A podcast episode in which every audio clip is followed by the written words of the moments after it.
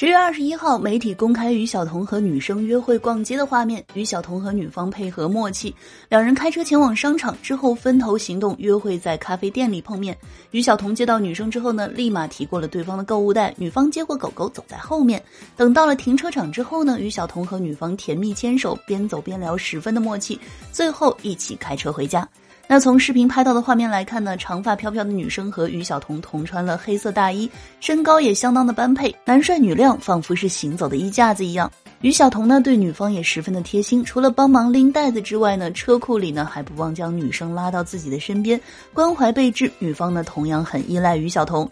其实呢，在今年四月份的时候，于晓彤和这位长发美女呢，就曾经被拍到同进同出，两人疑似同居。如今呢，过去半年，他们仍然牵手同行，感情稳定。当然，至于是否真的如此呢，还是坐等当事人回应吧。